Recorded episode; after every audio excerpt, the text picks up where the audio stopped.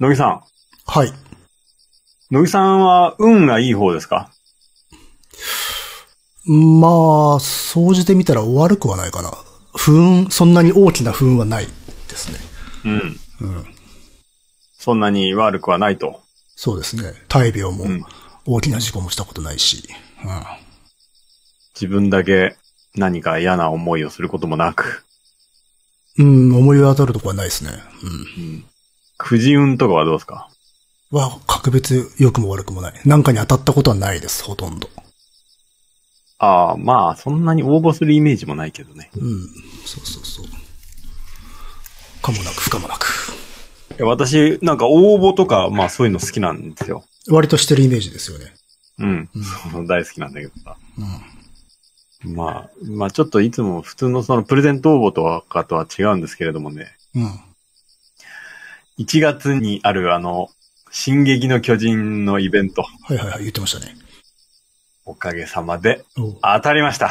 おめでとうございます。倍率高いんですか？高いようですね、結構。ああ、そっか、そうだろうな。ええいやー、えっとね、パートナーの方も申し込んで、それは外れて、うん。僕のが、まあ当たったと。なるほど。で、まあ2枚買ってるんで、僕。あ、なるほどね。じゃあその分でいけるわけね。そうそうそう、いけるわけです。よかったじゃないですか。でよかった、一緒に行けますよ、これで。うん。結構あれですか？苦人いい方ですか？あなた。僕結構くじ運いい方ですね。ああ、そうですか。うん。よく応募したものは割と当たる確率は高いような気がします。運もいいような気がします、僕は。悪運も強い。いような気がします。うん。いいじゃないですか。まあ、片方当たって二人いけるなら、儲けもんですね。そうなんですよ。まあ、ちょうど良かったと言えば良かったんですよね。うんで、二人で二枚ずつ買ってたの？そうです、そうです。じゃあ、二人当たってたらどうしてたの？それはもう、あれですね、お金払わないとキャンセルなのかな？あ、じゃあ、払わないっていう感じか。そうそうそうそうああ、なるほどね。確かクレジットで買うと自動引き落としで買われちゃうんで、うんコンビニ支払いとかにしといてみたいな感じですね。ああ、なるほどね。そっか、そじゃあそれはもう楽しんできてくださいよ。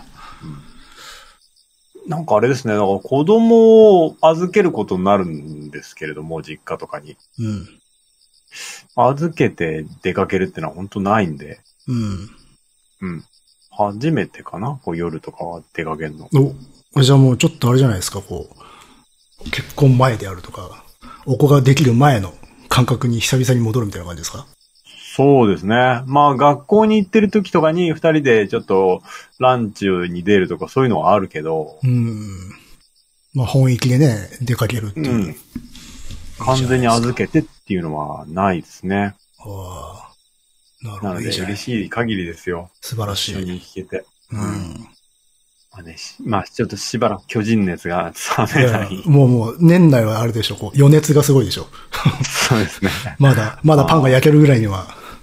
まだまだ全然焼けますよ。うん。近づいただけで。なるほどね。いいじゃないですか。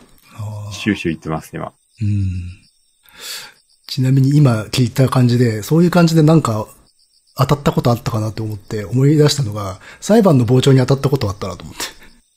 ああ、あれ結構ね、人気のある裁判だと、そうそになりますよね。その地元では結構あの、注目された事件だったんで、かなりの倍率で、で、二人、そう、それ、それこそ二人で行って、私だけ当たって、うんああ、その場合はもう自分しか入れないんだよね。入れない入れない。そうそう。だからもう、君の分も全部頭に叩き込んで来るから。って言って。まあ、まあ、その日あれだったんだけど、判決の日だったんで、判決部分だけだったんだけど、もうそれを叩き込んで帰りましたけどね。え、それ、え、あの有名な事件ですか？有名？えっ、と、全国的には有名ではなくて、地元では、あの、地元ってもあの、静岡県なんだけど、地元、将棋くんの地元結構広いね。あいや、私の地元ではなく、その、ご当地では、なんか結構、あの、ニュースになった事件だったんだけど、あ、そうなんだそ。うそう、あの、誘われて、ちょっと、その事件、あの、行ってみようって言われて、おじゃあ行こうか、つって。うん東海道線で行きましたけど。そうそうそうで、せっかく行ったのに、抽選で外れちゃったわけで、もう一人の人が。ああ、そっかそっか、その人が誘ってきたのにね。そうそうそうそう。だから、こっちは一生懸命、覚えて、全部喋りましたけどね。ああ、中でメモ取るのはいいんだよね。ああ、そうそうそうそう、いいんだけど、さすがにあの、こっちもあんま準備もしなかったから、とりあえずもう暗記してったよね。結構すごいね。結構ね、その、なんつうの、その時期一番脳を使った。まあちょっと責任がね、うん。振りかかってますね。それぐらいかな、自分がなんか、抽選的なもので当たって一番大きかったことって。そうか。うん。思い返すとすげえ小さい時からいろんなもんに応募してたからね。あ、まあ、勘どころみたいなの分かってたりとかするんじゃないの？これはちょっと当たりやすいかもな、みたいな。いや、そうでもないよ。あの、なんかさ、小さい時、ほら、学研とかそういうのをうん。買ってもらった時になんか、はがきついてると応募したくなるんだよね。ああ、なんか、魅力的ななんか景品中かなんか、おまけみたいなのあったよね、あれ。ううんん。そうそうそうそう。それで当たったのが初めてかな。あ多あ、な分。るほど。当時はなんか、事後に、あれだよね。なんか、名前と、うん。でね、何県何市までは出てたね。確か。ああ、そうだっけ結構アウトだな、うん今の感覚からしたら。あ何県何市誰々みたいな。フルネームで出てた。あ。それはそれで当時の感覚では嬉しかったんだろうしな。嬉しかった嬉しかった。うん。あ俺だぜっていうの。あ確かに雑誌とかのな、あの、プレゼント応募は名前載るもんね、あれね。乗る乗る。うん。いやいや、なんか懐かしい。が初めてだった気がする。その、ちょっと何やったったかもちょっと覚えてないけどね。うんうん。なるほどね。じゃあまあ、あなたは常に運が良かった。これからも運がいいんですね。そうですね。うんう。ん。運がいいのは継続するっていうから。えー運のは続くっていうからね、こういうのはね。そうなんですか？よく使い切るみたいなの言わない？あ、僕はあんまね、そう、うん。あんま思ってない。運がいいのはどんどんとこう、継続して、あ、そう。マリオのダッシュみたいに、あ ダッシュは途切れないように、ジャンプを連続させて。うん私もよく、あの、お寺でね、実家のお寺で、あの、おみくじ売ってましたけど、おみくじなんてのは、ほら、あ大吉を出しちゃうと、次から落ちちゃうみたいなことをよく俗説で言われたりはしますよね。ああ、言う、言うね。うんだから手前ぐらいがいいんだっていう。なんか、やっかみなのかなと思ってたけど。どうなんだろうね。まあ、そ、そもそもが、そもそもがよ。おみくじですからよ。非科学的なもんですから。うん。まあまあまあ。まあ気分的にね。いや、まあ、運なんて非科学的なもんなんですよ。そうそうですよ。うん。まあ、気の持ちようだからよ。うんうん。まあでもね、その中から大吉を当てるっていうのが、まあ、そう、運ってことだからね。非科学的なところは。結果としてね。運は結果ですよ。あの、どうなるかじゃなくて、どうなったかっていうことに対して、どういう評価をするかだからな。うん。それは運だったねっていうことですね。なるほど。実力ねえんだから、そこに。まあまあまあ、よかったじゃないですか。じゃあ、いい、えっ、と、新年か。年明けか。はい。うん。そうですね。幸とにかく。体に気をつけることですね。そうですね。あなた、なんかね、最近もまたなんか、一家全滅してましたけど、ああ、やられましたね。インフルエンザ。もう本当恒例って感じですね、この時期。いやー、やられたね。うんああ、A 型、インフルエンザ。あの、さっき僕はずっとついて運があるって言っておきながらですよ。毎年あなたはこうですよねっていう。いや、うん、これは別に運とは関係ないって言っとくよ。あーでも、それも大事ですよね。あの、そういうの不運と捉えないと。多分、不運じゃない。うん、科学でやると。子供ってインフルエンザのワクチン2回打たないとつかないんですよ。うん、免疫が。うん。その1回と2回の間にかかったね。なるほど、隙間で。そう、かかって帰ってきて。そうそうそう朝、熱があるということうんで。で、次の日見事にね、発症みたいな感じですよ。まあ、養生してください、本当ね。そうそうそう。結構辛かったですね、今回。せっかく当たってんだからね、新年早々。ダウンしちゃもったいないですから。うん。うん。なので、気をつけていっていきたいと思いますよ。はい。えっ、と、番組には2通の、2通ものメールが届いたので紹介したいと思います。あ、あれは、決まり文句なくていいんですか？いつもの。なんですか？あ、工場が。はじめ、番組をまだ始めていなかったってことですね、それそうは。そうそうそう。そうですね。もう始めるか始めないかこっちしたいですけどね。じゃあ、しょうがないから始めましょう。カエサルの休日です。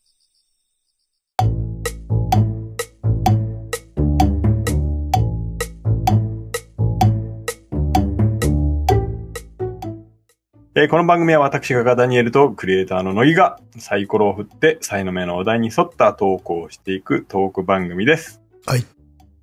はい。じゃあ2通のメールを紹 紹介しましょう。えー、おとさんですね。はい。はい。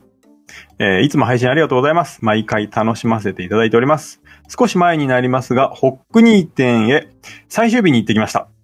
入場するのに並んでいるという情報は知っていたので、えー、開館時間に合わせて行ったのですが、すでに長蛇の列。20分待ちのプレートが出ていましたが、入場できたのは40分後ぐらいでした。ホックニーはダニエルさんからお聞きするまで知らなかったのですが、とても楽しめました。他人の勧めるものに気軽に乗っかってみるのは良いことだと祖父の遺言なのですが、今回もそれを実感しました。それにしてもスケールが大きな作品がたくさん。それらの前に立つと自分の周りの空間が広がるようで、普段味わえない感覚がありました。こういう感覚になれるので、また美術館へ行きたいと思ってしまうんですよね。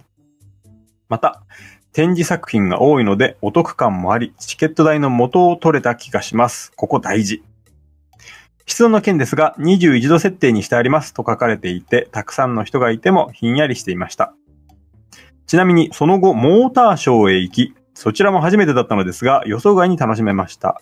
近未来的な車の展示もさることながら、一眼カメラに大きなレンズをつけた男性陣がメーカーブースの前に立つ女性の顔にレンズが当たるのではくらいに近づいて撮影している風景もまたおつなものでした。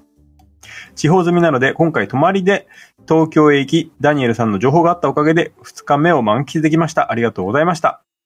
最近いきなり冬になって秋は飛ばされているようです。季節の変わり目ですので体調に気をつけてお過ごしください。次回の配信も心待ちにしております。ということです。ありがとうございます。はい、ありがとうございます。時折メールをいただいております。ありがとうございます。やっぱね、北二店結構行ってくれた人多いようで。多いですね。ううん。ん。よかったよ。やっぱり、うん、あのー人気で結構ね、ね、待ち時間もあるという話はよく聞いていたんでね。うん。やっぱ40分後ぐらいからでも入れたの。すごいな。そこまでか。うん。そうなんでね、これは、言わなかったね、オンラインで先に取っておくと早く入れるっていうのがあったんだよね、これ。ああ、そう。じゃあ私運が良かったのかな。かもしれないね運の。話してたけど。私はあの、普通にもういきなり現場行って、普通に買ったから窓口で。うん。ああ、本当。結構ね、僕のパートナーは行って並んでるのを見て、それを横目にオンラインで買って入ったっつった。つった早く入れたみたいなことでした。うんあれかなこう宣伝が追いついて、結構行く人がドバッと後から増えたみたいなこともあるのかなうん、そうだね。あとはまあ、カエサルの休日をみんな聞いたんだろうね。ああ、なるほどね。1億人ぐらいが聞いたから。それはそうでしょうね。なぜ人口、うん。人口に値するね、ほぼね。いや、でもあの、割と俺、あの、その後の、あの、モーターショー結構俺も行ってみたくてさ、ああ。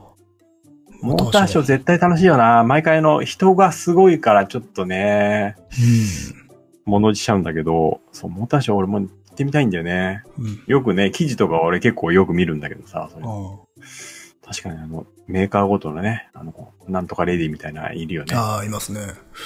普通に車見たいんだよな。記事はね、よくチェックしてます、私。本当私はなかなか車疎いからさ、うん。わからんけど、まあ楽しいんだろうなと思うよね。ね、自動運転とかね、最近ではね、まあね。どうなるのかなっていう感じですけれども。ああでも早く普及してほしいですね、私は。うん、そうですね。運転下手だからそう思います。うん。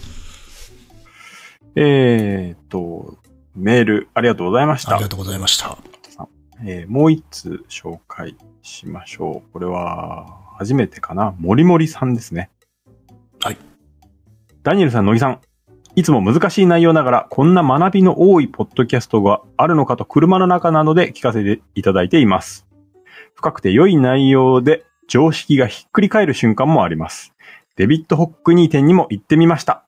うんえー次男がリトアニアの友達のところに泊めてもらったとき、おじいちゃんたちからリトアニアは弱小国すぎたので街もすぐ占領されて破壊されなかったとのことで、でもスターリン時代はひどかったさ、という話を聞いたそうです。うん。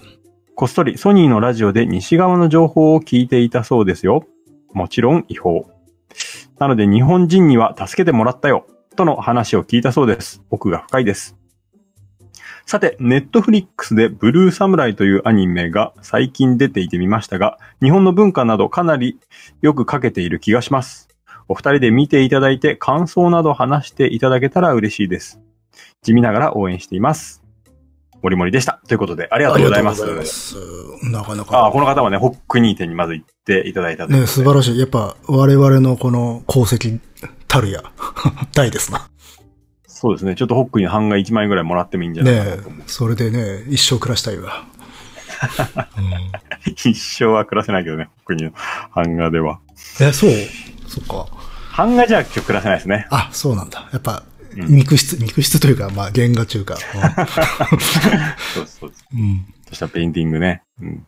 で、暮らしたいもんですね。そうですねオークションとかでね。えー、リトアニアですよ、リトアニア。生のね、すごいね、やっぱいるもんですね。ね、本当だね。うんリスナーの中にいるもんですね。まあ、もちろん、その、そういう話っては聞くんだけど、やっぱその影に隠れた話ではあったっていうところですかね。この間話したようなことって。う。うんん。そうそうそう。そう。ソ連時代っていうか、あの、共産圏時代はきつかったぜっていうのが国民的な一致なんだけど、実はその手前でっていうことは割と蓋されてきたっていう話をまあ軽くした。はいはいはい。この間、うんなるほどね。その一端が垣間見えたということで、これ貴重なお話ですな。そうですね。あのーまだね、リアルな声が聞けるギリギリのところうんと。いう感じですもんね。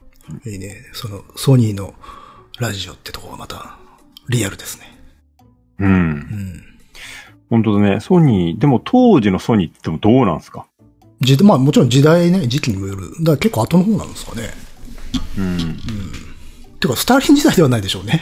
スターリン時代ってあ50年代までだから。ももっと後だと思うんですけど、でもソニーってほら割と、なんか80、90年代ぐらいにドーンといったような印象があるね。イメージだよね。うん。うん。どうなんでしょうね。私、ソニー氏明るくないとわかんないですけど。うん。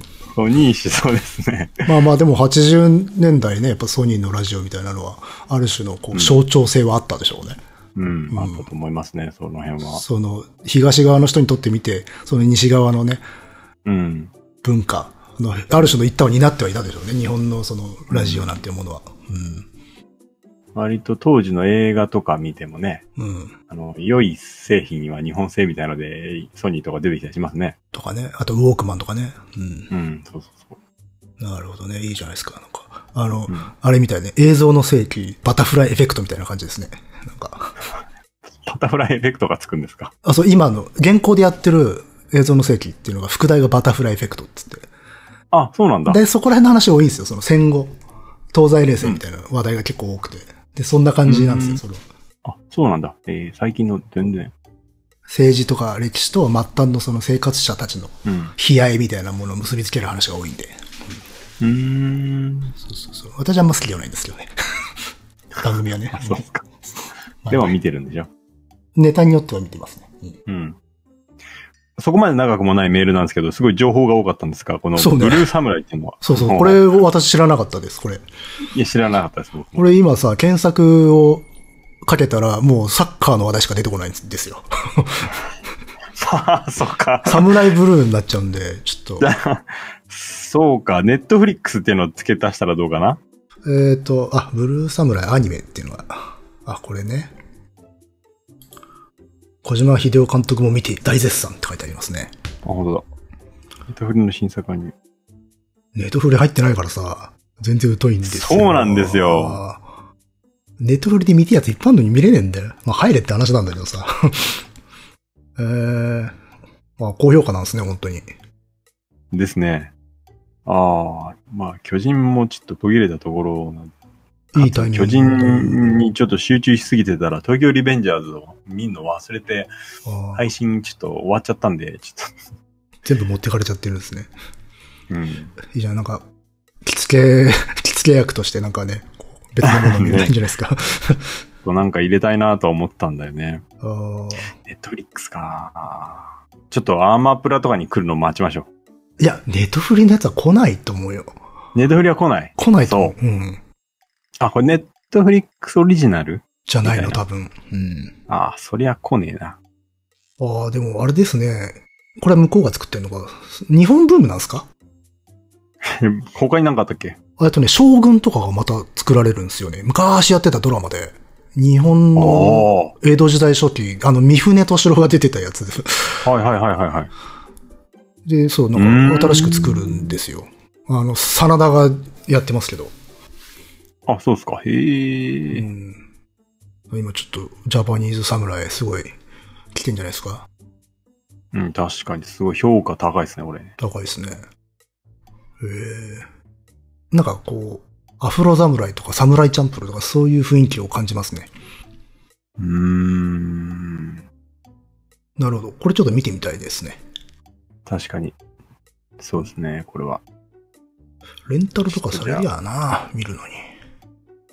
全くわからないんで、ちょっと今んとこね。あの、概要すらわからないので、もうこれ以上触れようがないんですけど、そう それチェックしております。はい。ということで、えー、森森さん、どうもありがとうございました。ありがとうございました。えー今後ともよろしくお願いします。ということで、メールは以上となります。はい。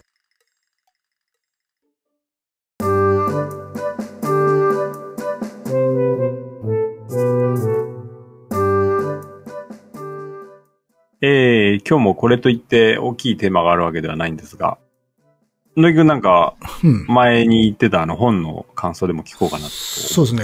前回の配信の時、読み始めたわと言っていたものを読んだので、それの感想を喋ろうかなと思いますが、えーと、あの、歌われなかった海賊へというはい小説ですね。あの、愛坂東馬さん。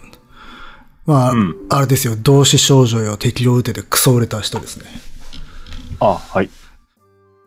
ちなみに同志少女って、まあ前軽く喋ったんだけど、存在は知ってました？野木くんが話したんで知ってます。ああ、そうか。うんまあまあまあ、まあ独ソ戦の話だったんですけど、で今回はまうん。あ、同じ時期の、まあドイツを舞台にした、まあやっぱし若者たちの話なんだけど、はい。まあ軽く喋ったけれども、あのエーデルバイス海賊団と呼ばれるドイツの当時の若者たち、まあある種の不良集団を題材に書いてる第2作ということで読んでみましたが、これがまあ、なんとも感想が言いにくい。あ、早速、はい。扱いにくい発言が出ましたけど、それは？えっとね、というのは、結構小説として物語中盤以降、てか終盤まで乗れなかったんですよ。はあはあは正直そんな好きではないし、あまりこう、なんていうか、うーん、いい話し運びとも思えなかったし、いろいろ思うところがあったんだけど、ほうほうほだから本一冊通して楽しめたかっていうと、かなり疑問があるんだけど、そういう感想を言うと、じゃあやめようかなって思っちゃう人もいるかもしれない。う。うんうん。でもそれはすごくもったいなくて、まあ、おすすめかと言われたらおすすめなんですよ。う。うんん。それは何？後半に入って何かこう、うん。大きく話が展開するんですか？それともなんかこう、そその話の中の何かがひっくり返るみたいなんですか？それとも単純にこうギアが上がってくるんですか？えっ、とね、物語がある程度こう、型がつくんですよ、ストーリー的に。で、そこから本当のテーマっていうか、まあ、今一番語りたいことっていうのが前に出てくるわけ。で、そこから、まあ最後の締めになってくるところが一番グッときたので、あ、まあそこだけでももう、これまでの不満みたいなものは全部ペイできたなっていう感じの読後感だったんで、まあ、うんトータルとしては良かった。ただ、あのー実は半分以上は面白いとは思っていなかった。あまり。っていうちょっと不思議な感じになっちゃってるんだけど。そう、物語的にはまあこれ完全ネタバレはまあしないですけど、うん。まあ戦争が始まっていて、でまあドイツ国内の話で、ドイツのある田舎、もう本当に名もなき村、産業があるわけでもないし、まあえっ、と、大きな靴工場があるぐらいで、で、そこでまあ、普通の人たちが暮らしていると。はい。その時代的にはやっぱその、あ、もう、ナチ体制です。うん。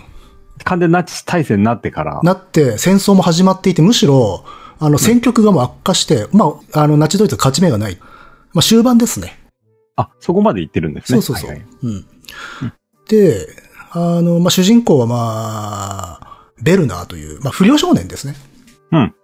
うん。あ、えっ、とね、その前に実は現代からスタートして、まあ、ある学校の先生と、ある、えっ、と、トルコ系移民の生徒とのやりとりから始まる。要は、あの、学校の先生がその歴史教育をいつも毎年恒例のようにやっていると、その戦争中のことについて、それぞれの生徒たちに、近所の人であるとか、身内の人に、その、昔の戦争中の思い出を聞いてきて、いろいろ研究してごらんみたいな、自主学習みたいなのがあるわけですよ。ああ、そういうのありましたね、一時そうそうそう。で、ただ、もうさすがに世代的に生き残っている、その当時のことを知っている人たちがもういなくなっちゃって、で、これからの時代こういう授業をやる意義ってあるのだろうかみたいなことを、うん。あの、ちょっと思い悩んでいる先生がまず出てきて、それと、うんあんまりそのクラスとかに馴染んでいないトルコ系移民の生徒がいると。うん周りとも馴染まないので、それが悩みの種になってるっていうところからスタートして、で、その歴史授業の話になると。うん。そしたらその彼は、その言うこと聞かない生徒は、その授業もあまり真剣に打ち込んでいるとは思えなかったんですよ。出されたレポートを見たら。うん。はいはいはい。ところが、実はその子は、あるおじいさんと仲良くなって、で、そのおじいさんから昔の話を聞こうとしていたっていうことがわかる。そのうん。授業の一環、自主学習の一環でね。うんそしたらそのおじいさんというのは、結構近所でも有名な変わり者の偏屈じじいだったと。いるじゃないですかありがちですね。はい。もうちょっと周囲の隣近所の共同体から浮き立っちゃって、まあ嫌われちゃっている変な人だと。あんな人に近づいちゃダメだよって思ってるんだけど、先生も。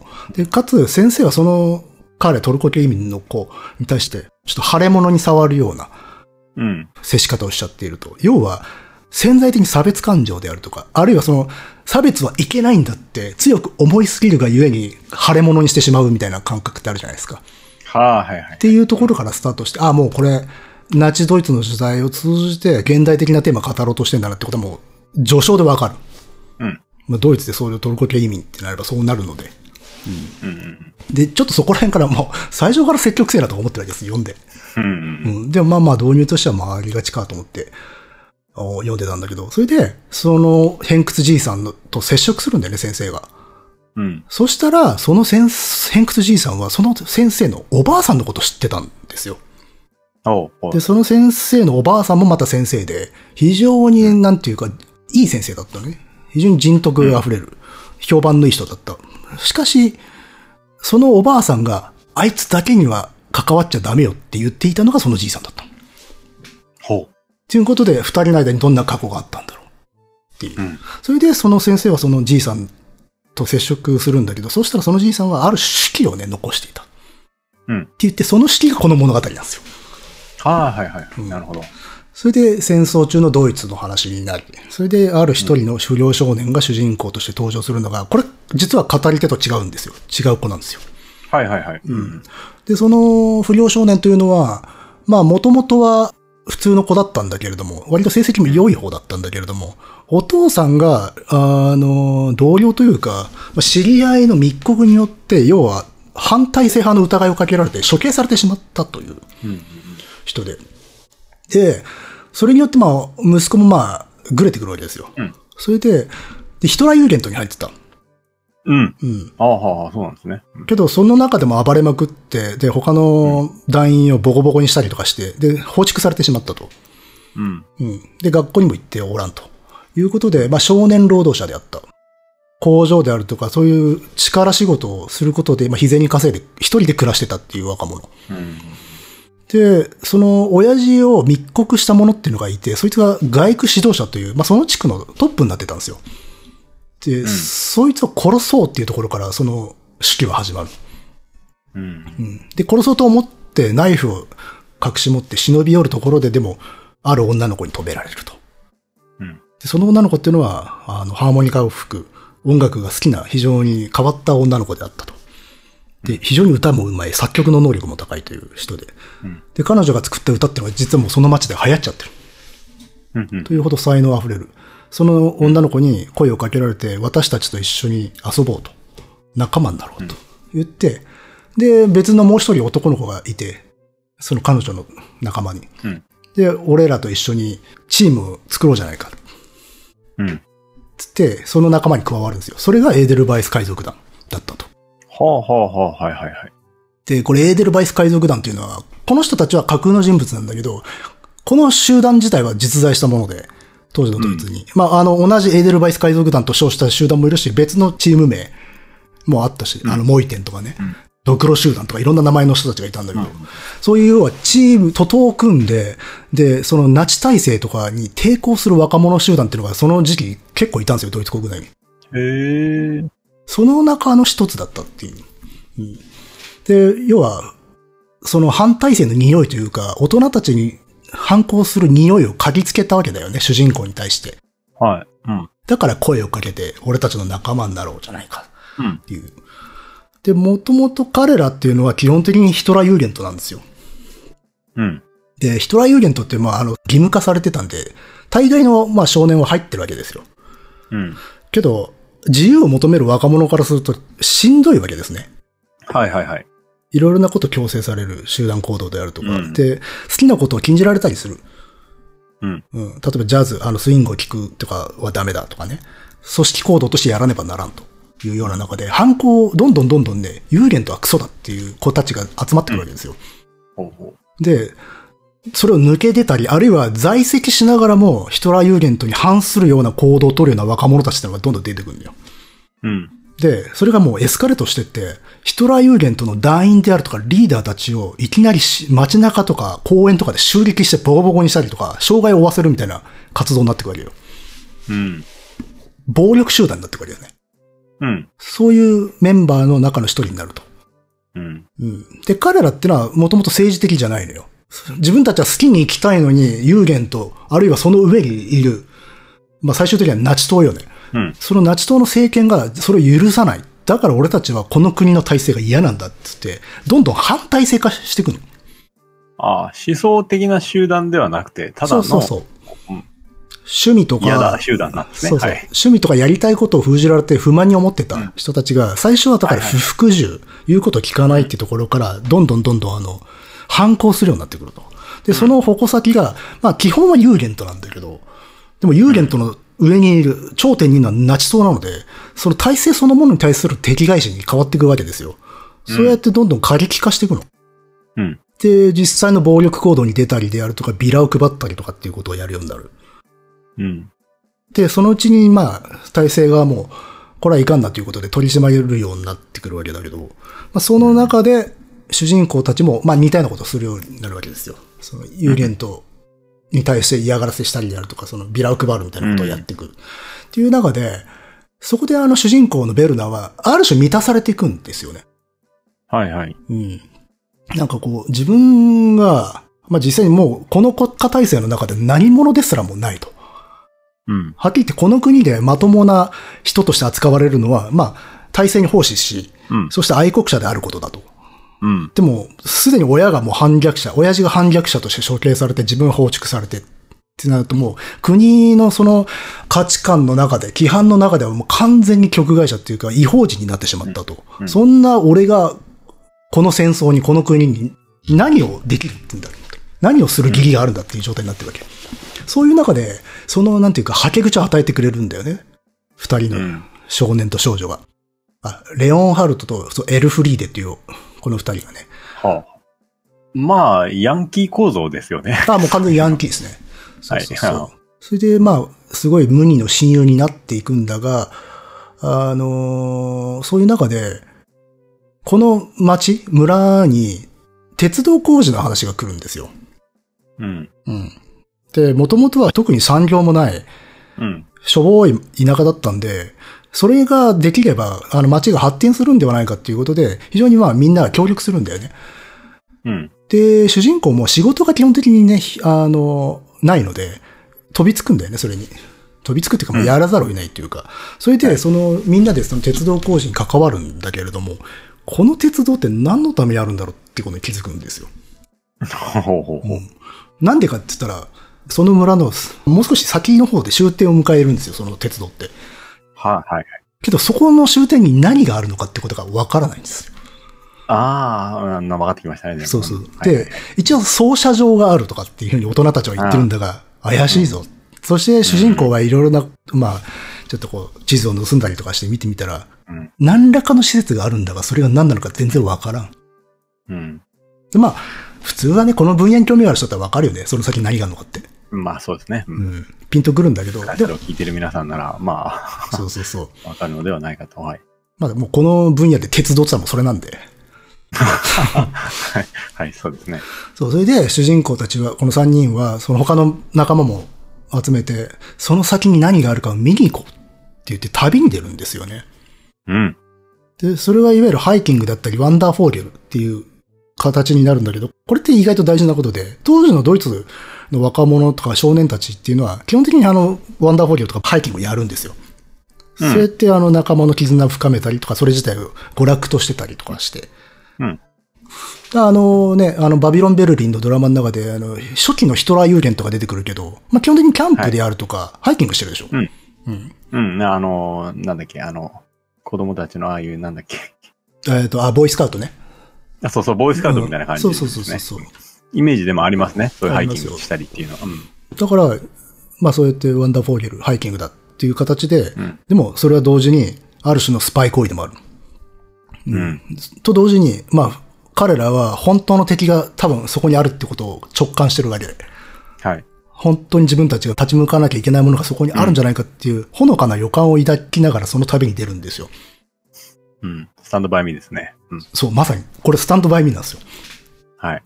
なんでかって言ったら、あの、ちょっとドキドキするシーンであるとか、活劇の盛り上がるところが、あの、鉄道橋の上で起こるんで。あ、そう。それは、だからし、あの、多分本当にわざとやってるんだと思う。うーん。で、スタンドバイミー、基本的にこれ映画版の方準拠で喋るけど、あれっていうのをさ、まあ、あの、田舎町でさ、ぼんやりしちゃってる子たちがさ、でもこのまま、この町で決められた通り生きていくのは嫌だなって言って、ある種レールからそれるためにあのレールを旅するじゃん。そうですね。はいはい、はい。鉄道を。で、その鉄道脇に放置されているであろう死体を探しに行くっていうことを通して、まあ、そこからいかに自分たちはこのレールを外れていこうとするか。でも結局、レールに回収されるって物語じゃない。はい。うん、結局みんなここ同じとこ歩いて帰るんだよなっていう切ない終わり方するんじゃん。うん。で絶対そこは意識していて、なんでかって言ったら、彼らもそうなんですよ。うん。あの、この、歌われなかった海賊たちの少年、少女たちも、定められた生き方っていうのがあるんですよ。うん。それは、ナチ体制、体制のために生き、体制のために死ねということなんですよ。うん。で、そのレールっていうのはもう引かれてるわけ。うんで、それを歩かされ、それを作らされているっていう中で、自分たちはそのレールからそれたいわけだよね。で、それるために、その先に何があるかを知らなきゃいけないんだよ。はい。ううんん。はいはい。あなるほどね。見定めなきゃいけない。ねそうそうそう。うん。で、スタンドバイミーでは、それは死体だった。はい。うん。で、彼らも、おそらくろくでもねえもんだってことは分かってる。ああう。ん。で、見に行って、これ一応ネタバレになるから言わないけど、でも分かるじゃん、もう分かるよね。まあそうです。施設があるんですよ。まあ、一人のし少年のしたいところではない。ではないものが、もっとおびただしい何かがあって、で、その道中でもちょっといろいろな触れ合いとかもあったりとか、別の海賊団と偶然知り合ったりとかする、そういうのもあって、どうにか、あの、危機を乗り越えて、そこをたどり着いた時に見えたのがそれだったっていうことで、そこで、スタンドバイミーと分岐していくんですよ、話が。うん。ほうほうほスタンドバイミーは回収されちゃうでしょ、レールに。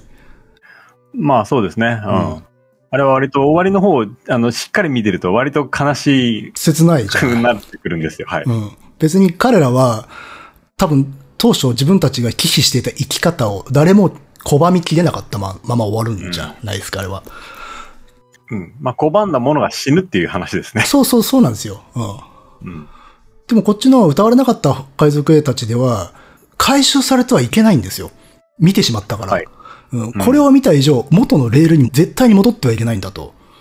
うんうん。これはだからもう一個人が、あの、この国における真っ当な大人っていうレールから逃げるだけではなくて、てか、真っ当な、この国における真っ当な大人じゃなくて、真っ当な一人の人間になるためにはこのレールに戻っちゃダメなんだっていうことを気づいて持ち帰るんだよ、彼らは。うん。あの、スタンドバイミーだと、うん。そのレールから外れて、うん。外れたものの死体を見るじゃないですか。そうですね。要は、うん、そのレールに引き殺されたものを、まあ見るわけですね。うん。でもその話の、今回の話の場合だと、うん。そのレールの引き殺す側になってしまうっていう、もうちょっと、もうちょっと前いや、の話。そうそうそうそう、加担する。だからその鉄道に乗ることもそうだし、それを引くものもまたそう。で、そして、それはすべて街のものなんですよ。ま街のものがその鉄道を引き、で、そのレールに乗って何かを運んでる者たちというのもまた同胞たちであると。で、自分たちは絶対そこに回収されてはならないんだっていうことを決意して戻ることになる。客観的にその時点で見えたってことですね。そうそうそう。で、しかもね、そこのレールに回収されないどころではないわけ。そのレール自体を分断しなければならないんですよ、彼らは。はいはいはい。それが彼らの自己実現の目標になっちゃうわけ。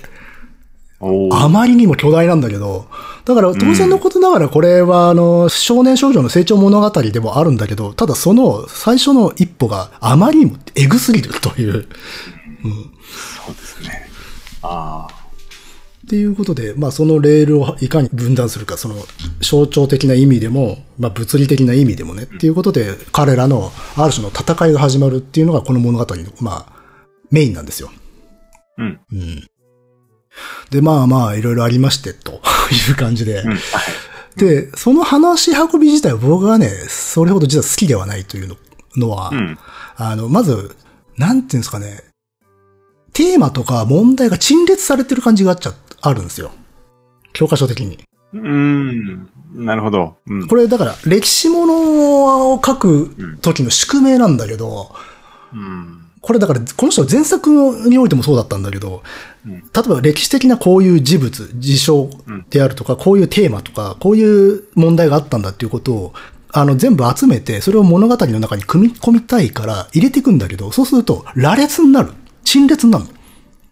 うん。あの、よく言えば表現したいことがたくさんあるんですね。そうそうそう。うん。で、それを割と器用に繋いでいて、物語、メインの物語を一見構成しているように見えるんだけど、それね、なんかね、どっちかっていうと、そういう要素、問題を全部バーッと並べて物語作ってるように見えちゃうの。うん。うん。はいはいはい。うん。でも、個人的な好みとしては、やっぱしも物語っていうテーブルは最初からあって、そこに散在してる形でそういう問題ってあってほしいんだよね。うん。けど問題を並べることで形自体を作っちゃってるような感じがあったの。うん。で、それは少し、あの、ナチュラルじゃないなと。うん。あだから、非常に教科書的な感じがしたんですよ。うんでも、真面目だなと思ってよもちろん。はい。もろにこのレールで繋いでるような感じですね。そう、まさにそうなんですよ。レールに乗っかっちゃってないかって思っちゃって、そっちの方が、話の方が。と思って結構不満だったの、最初に。読んでて。でもまあ、でも、確かにこれは語る必要があるし、とか。うん。それはそれでね、あの、器用、巧みなところもあったんだけど、ただ全体の形としては非常に物語がそのテーマに負けてるなっていうところがあったので、うん。あ、これはちょっとこのまま終わるかなって思ったんだけど、そこら辺のその主人公たちのある種の戦いっていうのが、まあ、蹴りがつくわけですよ。うん。で、物語閉じるんで一旦。うん。で、そうすると、最初にあの、示された手記であるという、ある人が書いた、あの偏屈じじいが書いた物語なんだっていう、あの前提が蘇ってくるわけですよ。なぜ彼がこれを書いたかって話になるわけ。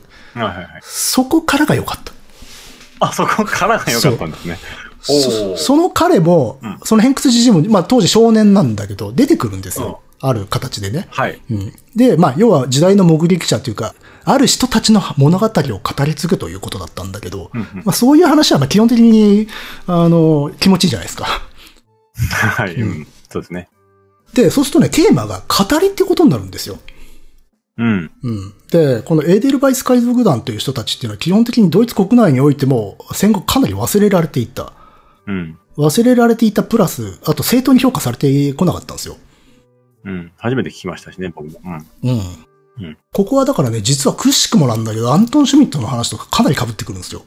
うんうん非政治的なところから行動を起こし、あの、なんていうか、大義とか理想が最初あったわけではないっていう。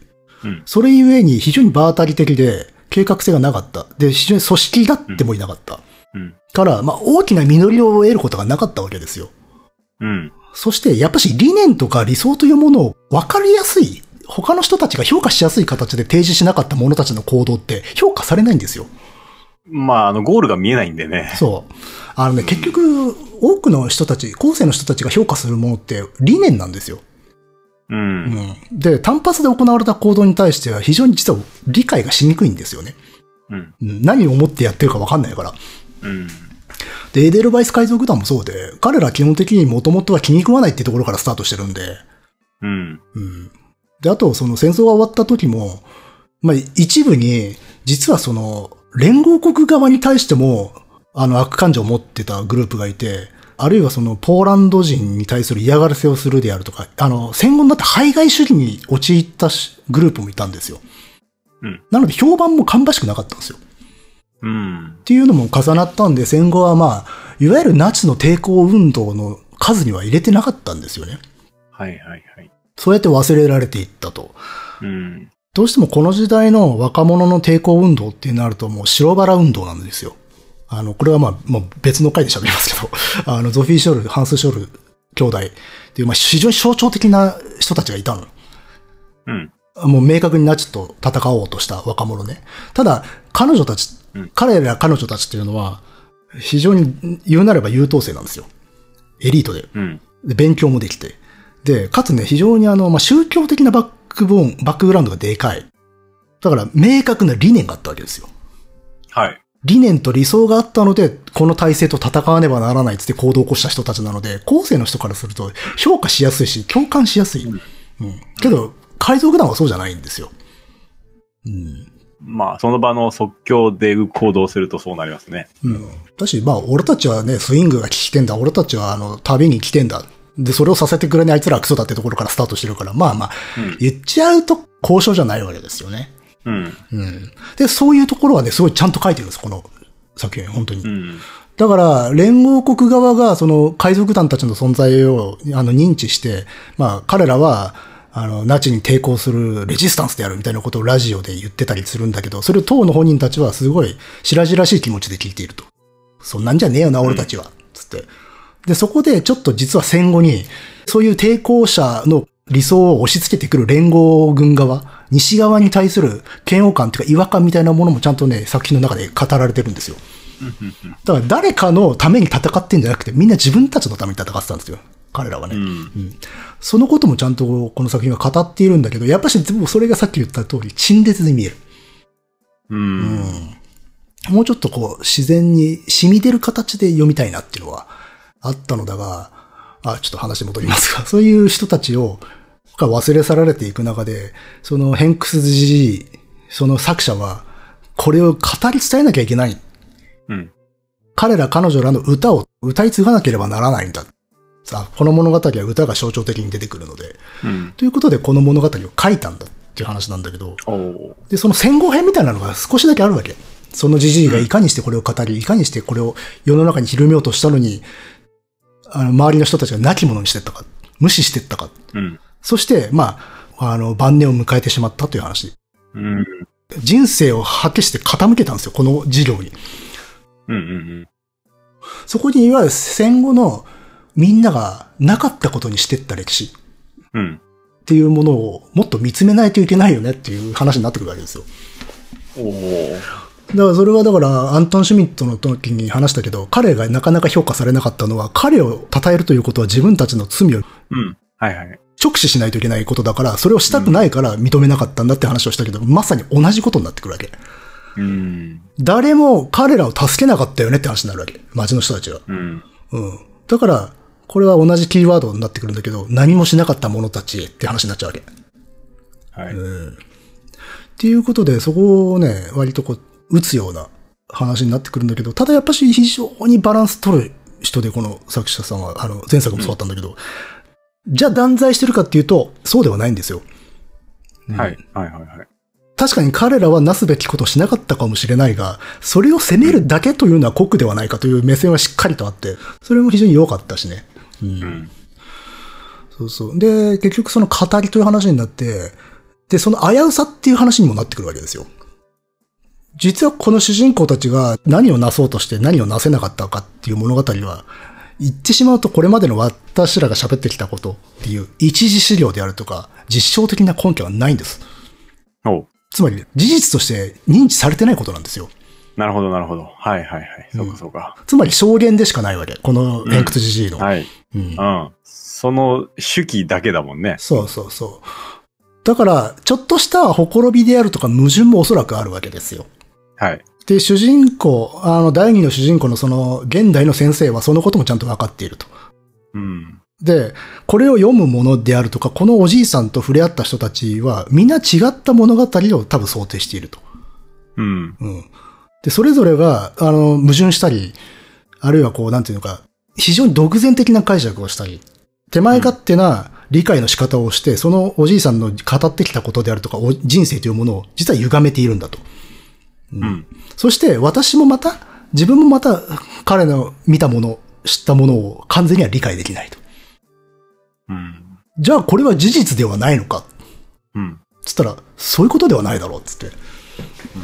だから、結局、これは、あの、これまで喋ってきた、何回かその、ホロコーストの話したときに、これ証言でしかないって話結構したじゃないですか。うん。でも、かたや私は、あの、非常に事実認定みたいなものをシビアであるっていうこと、話もしてたじゃないですか。うん。別のその、歴史の中世史とかの話とかでも。けど、そうやってや、その論理で言ってしまうと、この人たちのこのは物語で全部切り捨てられるんですよ。まあそうですね。全部証言なんで。そうそうそうそう。じゃあそれでいいのかっていう問いっていうのがあるんだけど、この物語も後半その問いになってくるんですよ。おう。うん。で、結局のところ、これを小説で書く意味、この分野を小説で書く意味っていうのはそこと繋がるんだけど、何が起きたかを語るんじゃなくて、いかに語られるか、いかに語るべきかについて語らんではならないって話になるんですよ。ああ、なるほどね。はいはいはい。うんうん。だ語り自体がテーマなんですよ。で、それは、なんていうか、もう共鳴はしましたよね、本当あ、そうですか。うん。あのね、終盤も結構、あれなんですよ。教科書的なんですよ。でも。うん。ただ、ちょっとテーマ的には自分は刺さってるので、もうちょ、そこはもうね、置いといて、盛り上がってましたけど。慎重にならなければいけないのは、要はまあ、この世代ですよね。今の世代。そうそうそう。我々の世代がテーマですよ、これ。そうですよね。うんそこがなかなかいいですね。うん。一次資料がない。そして、その直の下の世代っていうのは、うん語ってしまうと自分たちの罪を認めざるを得なかったから、うん。伝えることはできなかった。うん。だからこそ一世代飛び越えてわ我々の世代が伝えなければいけないけど、それをどう扱うかっていうことですね。そう、姿勢、だから、残された者たちの、がいかに知ろうとするかという物語であったっていうことが、すんごい残り2割ぐらいのところで分かってくるわけで、そこで初めて、こうあいい作品だなと思って、それまで、要は、うん当時の部分、何があったかを書いた部分は、僕は好きじゃない。うんうん。ああ、まあ、でも難しいですけどね、あの、表現したいものがそれだけあると、うん。要はメインストーリーが、うん。それをこう、なんつうのかな、表現したいものがストーリーになってはいけないわけですよね。そうだよね。そうそうそう。うん。ストーリーがあって、それが表現したいものを、うん、表現しているというか。そうね。あ、もちろんあれで大前提として、私の読みがそうで、あの、多分はい、小説として面白いと思ってる人も多分多いと思うんですよ。なんでかってはい非常にモダンだから。あ、そうですか。うん、いや、本当今の小説なんですよ。う。うんん。で、だからこそ前作も思ったんだけど、違和感があったの。うん。前作の話は、そう覚えてないかもしれないけど、したとき、あのね、独ソ戦の話をしてる。だ第二次世界大戦のうんドイツとソ連の話をしてるのに、そこにはドイツ人もソ連人も、あるいはカザフの人であるとか、その地域の民族がいないっうん。ていう感覚を持つの。あの、頭の中で想像すると全部アニメ絵になっちゃうの。ははははい。あ、それ言ってましたね。そう、無国籍性になっちゃってて、で、それは、なんだろう、まあ、ある種擁護するというか、肯定的な見方をするんであれば、わざと普遍、まあ、普遍的なテーマだったので、うん最終的には。そのために、そういう民族性みたいなものを排した世界でやっているのかなと、肯定的に受け取ろうともしたんだが、でもやっぱし、それは抜きにしたらちょっと違うものになるよなっていうのがあって、うん。じゃあ独ソ戦じゃなくてもいいじゃないかっていう思いが結構出てきちゃってたのよ。だからちょっとかなりね、本として面白かったんだけど、あの、僕は好きではなかったんですよ。うん。で、そういうところがある人なのかなって思ったんだけど、今回ね、ちょっと逆転してるんですね。うん。うん。あの、そういうね、無国籍性がちょっと薄まってて、ま、まだあるんだけど、前よりは薄まっていて、そしたら今度は逆に小説的な面白みは減退したなっていう感じがあって。で、そのテーマ的な部分がむしろ熱くなってたっていう。うん。ただ共通してるのは、その当時何が起きたかっていう部分をちゃんと書きつつ、で、そこで起こったあらゆる悲劇を通して、最終的には現代の問題に持っていこうとするっていうのは全く共通してるの。はいはいはい。前作と今回の作品は。で、それがちょっと積極臭くなるところがあるんですよ。うん。わかりやすいから、それって。でも、これ難しいところなんだけど、歴史を題材にするものって、でもそれやんないといけないですよね、やっぱし。はい。うん、やっぱ現代のこと語らなきゃいけないんですよ。うん。ただ、さじ加減ってものがあって っていう。うん。うん。うん。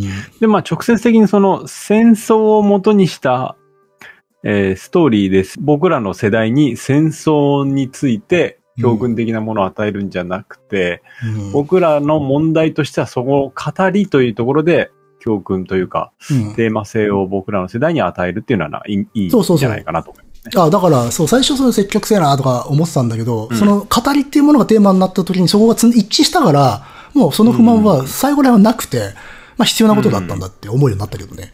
ただ最初の序章は、うわっと思ったよ。移民出てんじゃんと思って。で、も、もちろん大事なことなんだが、あの、わかりやすすぎると思ったわけ。うん。もう移民の現代を語ってからナチ時代を描くって絶対そういうテーマじゃんかっていう。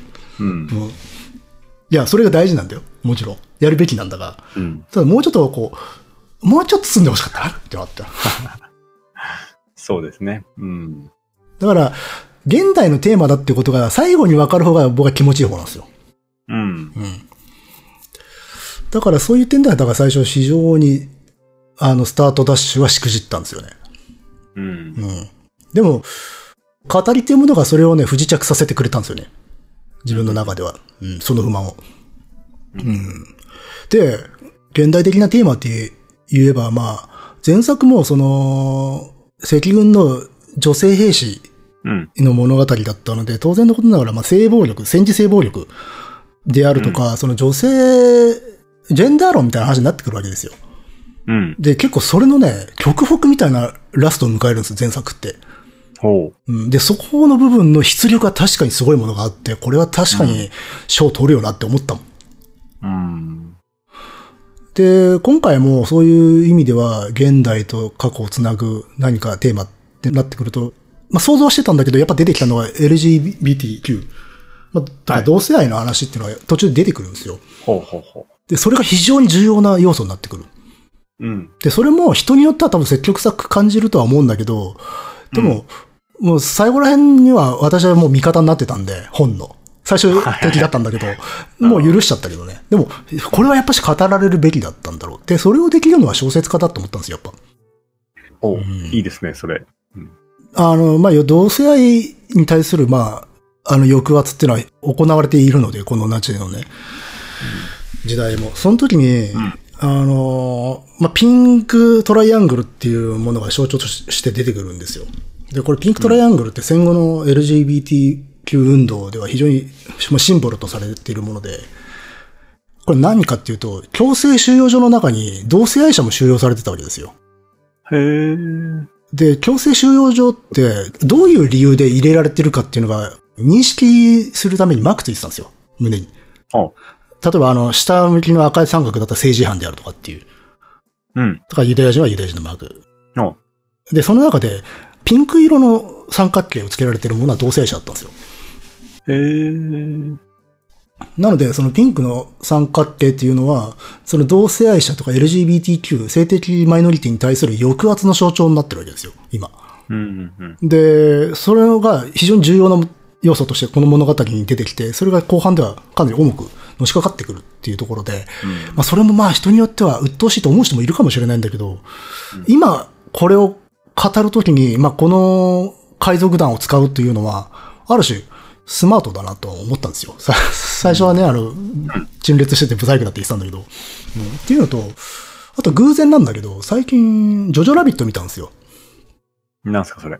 えっ、とね、映画なんだけど、うん。その、まあ、ナチ時代の、ナチとかヒトラーに憧れる少年が主人公。うん。で、その少年がまあ成長していく母親の愛情とか、まあ、いろいろな環境、周囲の環境によって自分の考えを見つめ直していって、まあ、気づくっていう物語、成長していくっていう話で、うん。かといってもぐめちゃめちゃ重たい歴史劇じゃなくて、非常にあのファンタジックな、うん。カラフルな作品。で、しもう歴史交渉とかも割とどうでもいいような感じの。うん。もので、まあ面白い、あの映画ではあったんだけど、その中でもやっぱしこのピンクの三角形っていうのが出てくるんですよ。ほうほうただこれはネタバレになるのでこれは言わないんだけど、この、その映画の一番盛り上がるところで出てくるんですよ。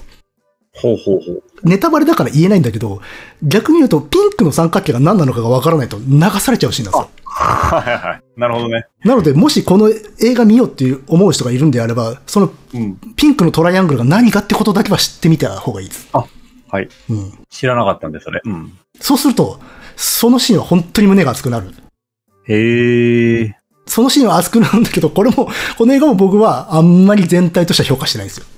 うーん。ただいい作品ではあるんだけど、うん、まだ不満は多いっていうやつで。ただそこのシーンはびっくりしました。ああ、ここで出してくれかいっていう。うんまあ、その映画の影響が、このえ海賊の方にもあるかはわからんけれども、まあ非常にそういう意味では象徴的に出てきますね、このマークも。で、まあそういう諸々のテーマをさっき陳列って言ったけど、まあ、ぎゅっと最後、圧縮して、語りっていうものは何なのかっていうところの中に、まあ、ぶち込んでいくっていう物語になりますね、最後。うん。で、結局、何が、じゃあこの本で言いたいのかって言ったら、何があったかではなく、いかに語るか、そしてそれを語られた者たちはどうすべきかっていうことになると、知ろうとするあの努力っていうか、知ろうとする意識を持つことからスタートしないと何も始まんないよねっていう終わり方するから。うん。何を知ろうとするかなんだっていうところで、落としどころにしているのは非常に、まあ、バランスとしては良かったと思います。はあ、はそうそう。誰も断罪はしてないんですよね。あ。はい。うんこれを、まあ、彼らを助けなかった者たちであるとか、うん。要はこのタイトルに引っ掛けるんであれば、歌われなかったというのは歌ってあげなかった者たちというのはうん悪い奴らなのか。でも悪い奴らじゃないです。これだからアントン・シュミットの回と被るんですけど、この歌わなかった者たちって全ての我々なんですよ。うん。うん。じゃあ彼らをじゃあ断罪すべきか、自分たちはそれ、彼らとは違うのだということを示すべきなのか。いや、そもそもそれ以前だよねっていう。何があったかを知ろうとする。その人たちが何を語ってきたのかを知ろうとしない者は、おそらく歌わないであろうと。うん。でも分からないものを知ることはできないので、要は伝える側ですね。そう、これもさ、この本の中でも語られてたんだけど、伝えるうん。人って素人なんですよ。そうですよ。うん。この、だから偏屈じいさんも、それほど学があるわけではなく、まあ、実は、ある種の才能があって、それによって、あの、世には出てる人なんだけど、だからそれを使って語っていくんだけど、そうでない人の方が多いわけだよね。はい。だから、いろんなとこで矛盾とかほころびが出る。じゃあ、それは、うん。あの、正確ではないから切り捨てるべきなのかってそういうわけにはいかないでしょっていうことになって、まあ、それを、そのほころびとか矛盾みたいなものをこう、より分けていって、丹念に知ろうとするっていう聞く者の姿勢の方をむしろ重視しないといけないんじゃないかっていうのが、まあ、いわゆるこの分野のオーラルヒストリーに対する向かい方として提起されてることだから。うん。そうそうそう。だある種の実証主義ってものが、実際困難なんですよね。うん。ある分野に関しては。そうそうそう。私も基本的には実証的であろうとは思うんですよ。うん。それは大前提として。ただ、時としてそれが暴力になる時があるんですよね。はい。うん。でも捨てるわけにもいかない。あの、情念とか、それこそこの間テーマになったような感動であるとか、そういったもののウェイトが高すぎてしまって、いろいろなことがおろそかになってもいけないわけですよ。うん。うん。だからバランスなんだけど。うんそうそうそう。まあ、ただちょっと小説の話からちょっと離れすぎちゃったんで戻るけど、まあ小説でそういうことに関して語ってるんで、はい。うん。だから、語りの系譜、語りの物語っていう点では、あの、アッシャッシュアッシュ、HHH とか、あとはあの、ベルンハルト・シュリンクの朗読者はい。とか、あああいうものに連なる作品だなと思いました。うーん。朗読者は読みやすかったですね。うんあれもさ、当時何があったかっていうよりかは、それを語られる者たちの話じゃないですか。そうですね。ううんん。そうでしたね。結局何があったのかっていうことを主人公たちは本当の真実で知ることはできないんですよ。うん。けど、それを語る者たちに、いかに耳を傾けるか、いかに、あの、接するかうんを通して何をそこで実らせるかっていう物語になってくるじゃないですか。でうん結局それしかできないんですよ。うん。ああいう分野でを書くってことは。で、それってつまり非常に小説的じゃないですか。うん。うんうん小説というのはもうそのままですから、語りですから。だったら語りについて語るべきなんですよね。うん。歴史においてはね。歴史をやるんであれば。うん。というので、まあ、必然的にこういう話になったんだろうな、とは思いますね。うん。それはあれですか？遠回しに司馬遼太郎とかを読んでう、ん。い歴史を語る人を揶揄してるんですか？それは。や、全くあの、想像、今、頭に思い浮かんでもいなかったんで、むしろ勝手に敵を作ったんですけど。まあ、だからあれですね。まあ、その話に乗っかるんだとすれば、うん。見てきたかのような話を書くんではなくて、聞いたものの立場で話を書いてほしいですよね。おうはい。なるほどね。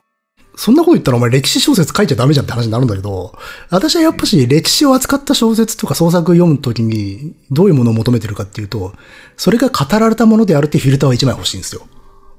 おお、うんなるほど。で、それは語られたものが我々なんですもん。うん。うん、うん、うん。なるほどね。それベルハルト・シュリンクとか、まそうそうそうそう、ね。あ話を聞いてるものでしょ？うん。で、アッシャシャシ、アッシャシャシャシか。HHH。うんもうあれは、えっ、と、ラインハルト・ハイドリヒのことを調べている作家の物語なんですよね、あれ。おう。あラインハルト・ハイドリヒがいかに、まあこう、チェコで、まあ恐ろしい、あの、暴君になっていき、そして、まあ死んでいったかっていうい一つの物語を書くのかな読まされるのかなって思って読んでいくと、あれ？なんだこれ？ってなってくる。うーん。こういう事実があった、こういう事実があった、それをどうやって俺が組み立てようか。いや、このことに関してはまだよくわからないな、みたいな、なんかね、書き手のね、所感、あの、感情みたいな気持ちがね、ずっと続いてって、最初なんだこれ？ってなるんだけど、そしたら、あ、そうか、これ、こういう話なんだと。うん、うん。あの、ハイドリヒの歴史を辿っていく自分について語ってる話なんだってなっていって、うんうんで、その結果ね、あの、語りに侵食されていく男の物語になるんですよね。おう。うん。最初は実証実証なの。うんさっきの話じゃないけど。うんこれは、あの、あの映画で描かれてること、あのドラマで語られてることは嘘だよ。こんなことはなかったんだ。でも、それを抜きにしちゃったら、あの時期のハイドリヒのことなんか書けないじゃないか、つって。じゃあ想像してみるか、つっても根拠はないしな、みたいな、なんかね、あ自問自答がずっと続くんだよ。うん。で、最終的に、語りに負けるんです、主人公が。ほう。物語に敗北するんですよ。うーん。で、その時実証的な歴史は消えるんですよ。はで、あの、人々が共有している、国民が共有している歴史っていうのは実は記憶であって、で、その記憶がいかに形成されるかっていうことを、一人の物書きのわずかな期間の人生だけで語り切ったっていう異様な小説であれば。そこまで極端な話を書いてる小説ではないんだけど、今回のやつは。ただ、まあ、同じ系譜にあるなっていう、その、語りと事実との、まあ、その、淡いに立つ者たちこそが我々であるっていう点でもね。うん。という感じでしたので、実は非常にあの、一発逆転みたいな感じの 小説でした。うん。よかったです、それは。うん。そうね。なるほど。まあ、今回、乃木くんの歴史に対する向き合い方ではなく、歴史小説に対する向き合い方もよくわかったので、そうですね。うん。うん。なるほどなと思いました、その点に関しては。あだからそういう点では非常にいいとこに位置してるっていうか、小説的な興味、創作の楽しみ方と、歴史の楽しみ方っていうか、まあ興味のちょうどやっぱ、狭間をついてくるようなヒッチっていうか、作風なので、この人の作品っていうのは。うん。で、だから、なんとなく、まあ、まだこの人2作、私は少なくとも2作しか読んでないんだけれども、この人の書く小説って好きじゃないんですよ、私。はい、はは。ただ、この人の考えてることは好きですね。うん。うん。なるほど。っていう感じですね。うん。うん。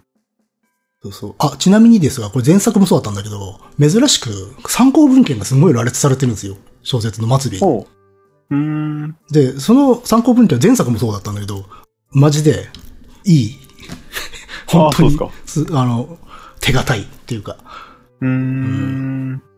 ものばかりなまあ、ので。スタンス的なところでは、乃木くんと近いような、近い、似通ったところもあるんでしょうね、かなりね。まあこんなね、ビッグネームと、ね、同じにするのはおこがましいところですが、多分考え方近いんじゃないかなと思いました。うん。うん。そういう感じはしますね。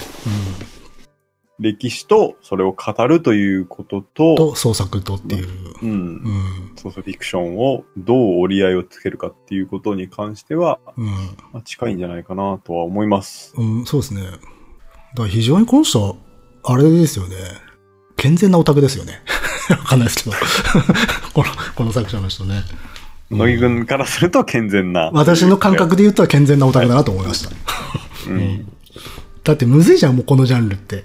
でも、うーん、ただ前作、あ、でも、難し難しいのはさ、前作ってあの、独ソ戦の女性兵士だったけど、あれってある種のブームがあったからあそこまでこう、ブーストかかったとこもあるわけですよね。うん。あの、戦争は女の顔をしていないっていうのがあったから。で、僕はあの時期、やっぱあの赤軍の女性兵士っていうものの消費のされ方ってすげえ違和感あって。うん。うん。結局、なんか戦争のすごい悲劇を語る体で実は消費してないかってずっと思ってたんですよ。ほう。うんはいはいはいはい。ああ、なるほどね。なんかこう、どこかで可憐な悲劇性みたいなものが出てきてて、それって消費じゃんかっていう違和感があって、その中で飛び出してきた作品だったので、そういうね、ちょっとしたあの、反抗心っていうのがあったんですよね、やっぱ。うん。うん。まあそうですね。テーマにしようとしてるところが実は消費に傾いてしまっているっていうような、うんまあよくありがちな穴というかね。そうそうそう。で、特に前作はやっぱりその、ある種、まあ、ジェンダーとか、あとはそのと戦場における当時の女性の悲劇っていうものをテーマにしている分、それがすげえ違和感として際立っちゃったところあったんですよ、やっぱ。うん。本人はそんなつもりないと思うんで、すげえ、非常に誠実に書いてるんだろうけど、明らかにタイミングと売られ方がそうだった気がして。うん。うん。てか、女性兵士ものって、まあ、ファン層多いんですよ。ファン層って言い方おかしいんですけど。うん、あの、一ジャンルみたいな感じでありますよね。ああるでしょまあ、うん戦闘美少女っていうかさ、戦う女の子っていう。で、それ実はね、本国もそうなんですよ。あ、そうなんだ。そう、あの、ロシア産の戦争映画って結構私定期的に見てんだけど、で、女性兵士ものってあるのよ。あるんだけど、うん明らかにロマンス要因として設定されて機能しちゃってるの。うーん。戦場でラブシーンできるじゃんっていうことになっちゃってるの。うん。で本国でそうなら、まあ、しょしょうがないっちゃ、しょうがないけど、まあ、うーんってなっちゃうね。まあ、やっぱ時の隔たりってでかいんだなっていう。うん。シールもありましたからね。うん、なるほど。まあ、本国でそうなっているのか。本国でどういうね、表現のされ方をするかっていうのは、実はわからないところではあったけど、似通ったもんなんだな。まあ、もちろん、真面目な、真面目というか、正面切ってやってるものもああるんだろうけど、まあどうしてもこう、うん少量ラインに乗ってくるものはそういうものが目立つっていうのはあるんでしょうけどね。うんただ本当にマジで、何は節みてえな世界観で弾丸が飛び交う中、すごいですよ。あの、機関銃とか砲爆撃めちゃめちゃ受けまくってる中でキスシーンとかするんですよ。そう。で、スローモーションとかなるんですよ。ああ、へえ。で、絡み合うあの男の兵士と女の兵士、そこにあのスローモーションで砲弾が飛んでくるみたいな表現とかするんですよ。全部のロシア映画がそうだとは言わないが、少なくともそういう消費のされ方は本国でもされているんだってことですね。そうなんだ。変わんねえな。まあ、ただ、今言ったことひっくり返すと、男だろうが女だろうが、平等に消費されてる、じゃされてるからいいのかと思うんだけどね。うん戦争ものって基本そうじゃないですか。まあ、ヒロイズムでやったりとかさ、そういうものを消費して我々は、あ、面白いなとか言ってるわけですから。だから今言った取り上げ方もむしろ偏ってんのかもしれないなと今、5秒で反省しました。はい。はい。ということで、まあ今回は、乃木くんの読んだ本を紹介してみました。はい。まあやはり、この時代を扱ったものっていうのはね、乃木くんがよく、えーテーマとして取り上げてくれるんで、うん。なんか興味がね、ある人っていうのは、こういうところから入るっていうのも一つ手ではありますね。まあ、それは全然、あの、いい、いい作品だと思います。そういう点ではね。あとね、本当にさっき言った参考文献。うん。はい本当興味が湧いたんだったら、あの、列挙されてるものは本当に読むといいですよ。そういう使い方をするんですか、小説。うん。だって、あ、これ読んだ、これいい本だったよなとか、これ、あ、やっぱこれは絶対あるよな、みたいな感じでね、謎の楽しみ方してたからね。で、私はあの、このエーデルバイス海賊団はそれほど詳しくないので、逆にあの、すげえ参考になって、あ、これ、あ、こういう本もあんのか、って感じで。うん。そうそうそう。エーデルワイスってなんかそういう、なんか反ナチ的な象徴だったりするんですか？いや、そんなことはないんですけどね。あそうですか。なんかサウンド、またサウンドオブミュージックの話になっちゃって悪いけど、あのお父さんがエーデルワイスを歌ってたなっていうのを今思い出しただけなんですけど。あれって向こうのコーチで咲く花でしょ？うんだ。から非常に親しまれてるものっていうことなんじゃないですか。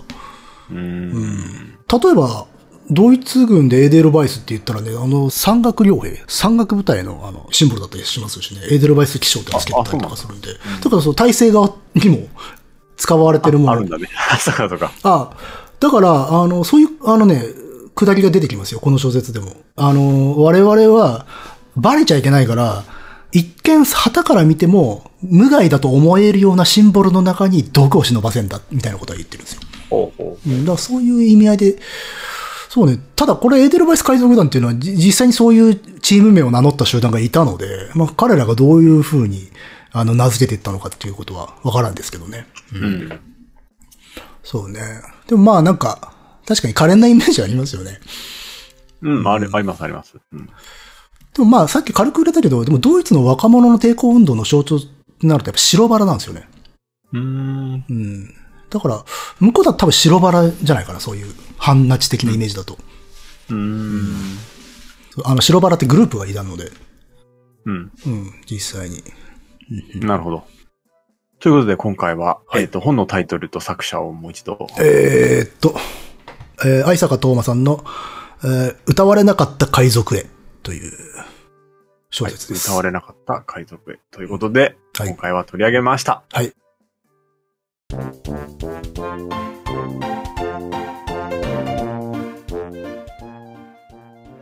あ、おすすめです。はい。いろいろ言いましたが。はい。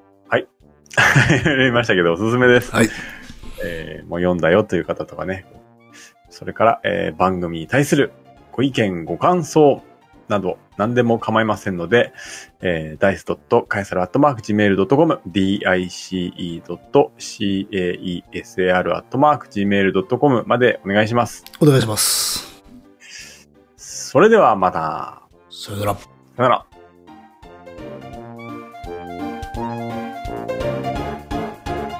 あ、おすすめです。はい。いろいろ言いましたが。